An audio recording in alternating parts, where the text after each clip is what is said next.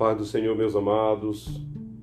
Aqui é o pastor José Carlos mais uma vez e hoje vou falar sobre o livro Cantares de Salomão. Uma história de amor entre Salomão e a Sulamita, que ele desejava tornar a rainha de suas rainhas.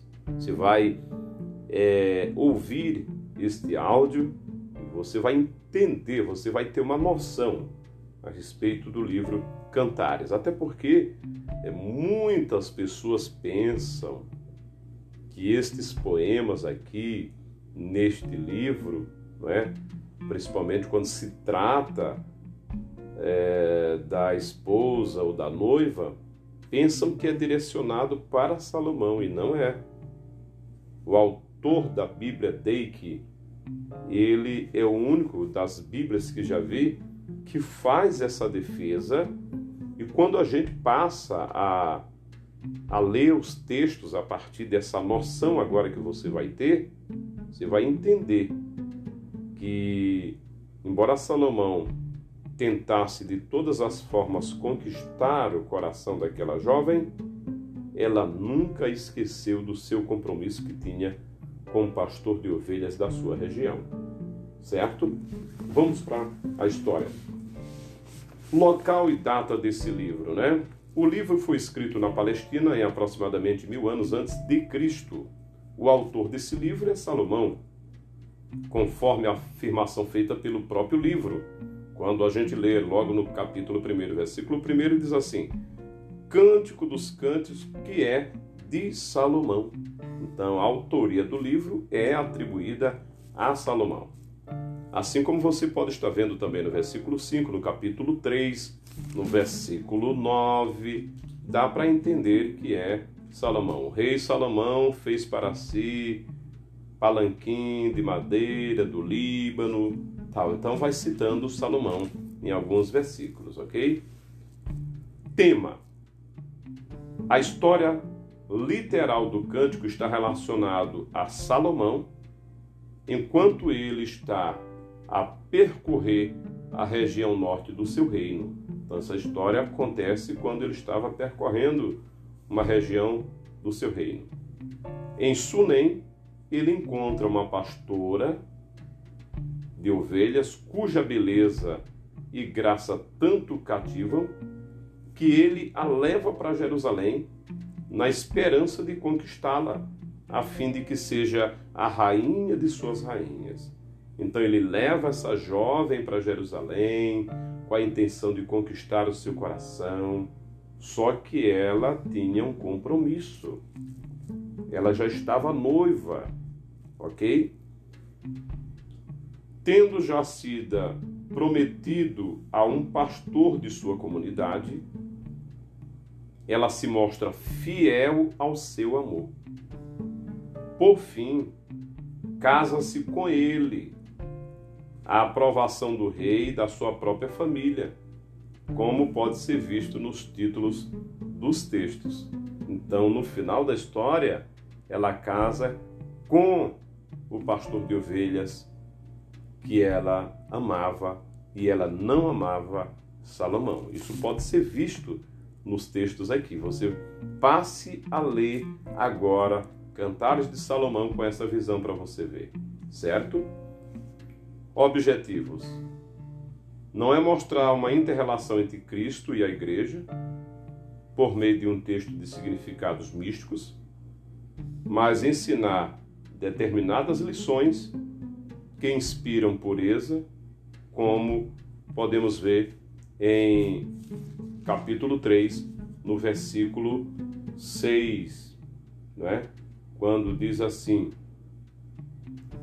Quem é esta que sobe do deserto como colunas de fumaça, perfumada de mirra, de incenso e de toda sorte de pós aromáticos, então é claro que está se referindo a quem?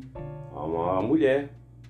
Então esse texto aqui não é a igreja, tem nada a ver com a igreja, é uma história de amor, né? uma questão de, de namoro realmente. É né? um livro que trata dessas questões pessoais.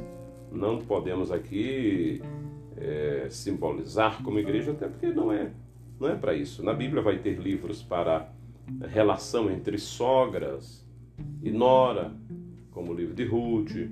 Esse aqui, um livro que trata do amor de um homem para com uma mulher. E assim você vai encontrar respostas para tudo na Bíblia. Ok? Estatísticas. É o 22 livro da Bíblia. Esse livro tem oito capítulos, tem 117 versículos, 13 perguntas, 14 ordens. Não tem nenhuma profecia nesse livro, nenhuma promessa, nenhuma mensagem é, distinta de Deus. Uma estatística de acordo com a Bíblia Deike, ok? Então são informações muito importantes que você passa a, a ter uma visão diferente a partir de agora, certo? Ó, e principalmente nessa Bíblia Deike, nós vamos ter assim, ó, vai sendo dividido aqui. A partir do capítulo 1, Salomão separa a sulamita de seu amado e leva para a tenda reais. Isto vai do capítulo 1 até o versículo 11, do 1 a 11, ok? Agora, a partir do versículo 12, a sulamita fala: Enquanto o rei está sentado à sua mesa, dá ao meu nardo o seu cheiro. O meu amado é para mim um ramalhete de mirra. Morará entre os meus seios como um cacho de Chipre nas vinhas de Engedi, é para mim o meu amado. Ela está se referindo a quem? Ao rapaz que ficou lá no interior, que ela já tinha o compromisso. Aí ele fala, o amado dela, que não é Salomão. Ele diz: Eis que é formosa, ó amiga minha, Eis que é formosa. Os teus olhos são como as dos, das pombas. Então eles vão tratando de uma linguagem lá da zona rural. A Sulamita fala, lá no versículo 16: Eis que é gentil e agradável, ó amado meu. O nosso leite, nosso leito é viçoso. E aí você vai vendo a fala dele, do pastor de ovelhas, e a fala da Sulamita. Capítulo 2, nós vamos também para o capítulo 3. Ela fala também, e ele fala, você vai tendo aqui, e você vai vendo aqui como é lindo essa história de amor. Ela se mantém fiel ao seu noivo, a pessoa lá da zona rural que ela tinha compromisso com ele. Eu estava lendo esse livro assim com mais cuidado, depois dessa noção já há um bom tempo, né? E eu sempre tenho defendido realmente isso, porque ela, algumas vezes, ela sai, ela sai do palácio, algumas vezes ela vai ao encontro desse amado dela que não é Salomão, certo? Lá no capítulo 6, observa agora para você entender. Vamos ler a partir do 5. Capítulo 5, versículo 9. As mulheres da corte, elas falam com ela: Que é o teu amado mais do que o outro amado? Olha o que elas estão dizendo quem é esse rapaz que tu ama? Ele é mais importante do que Salomão?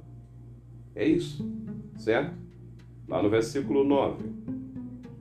Ó tu, ó mais formosa entre as mulheres, que é o teu amado mais do que o outro amado, que tanto nos conjuraste.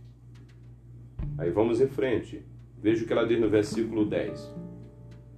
O meu amado é cândido rubicando, ele traz a bandeira entre dez mil. A sua cabeça é como o ouro mais apurado. Os seus cabelos são crespos, pretos como o couvo. Os seus olhos são como das pombas, junto às correntes das águas, levados em leite, postos em engastes. Então ela vai falando do seu amado, do seu noivo, que as mulheres de Jerusalém não conheciam, certo? Vejamos mais, lá no capítulo 6, bem pertinho, ó. Diz assim: Para onde foi o teu amado, ó mais formosa entre as mulheres? Para onde virou a vista do teu amado? E o buscaremos contigo. Elas estavam perguntando às mulheres: onde é que ele está? Diz para nós onde ele está que nós vamos buscar ele. Aí ela responde: O meu amado desceu ao seu jardim, aos canteiros de bálsamo, para se alimentar nos jardins e para colher os lírios. Eu sou do meu amado, e o meu amado é meu ele se alimenta entre os lírios. Ela está falando do pastor de ovelhas. Veja que a poesia é direcionada a alguém da zona rural realmente. Né? E aí ela vai falando. As conversas de Salomão, você pode estar vendo aí, capítulo 6, capítulo 8 também. Vamos ver aqui, para você ver rapidamente, lá no capítulo 8. Vamos para o capítulo 8, ver se tem alguma coisa interessante para você perceber. Olha só, ver se eu consigo aqui. Diz assim: Quem me dera que foras meu irmão que te tivesse amamentado aos, seus, aos seis da minha mãe, quando te achasse na rua beijar-te-ia e não me desprezaria. Aí ela vai falando algumas coisas aqui importantes que você pode estar vendo também. Aí vamos descer um pouquinho mais. Lá no versículo 5. Quem é esta que sobe do deserto e vem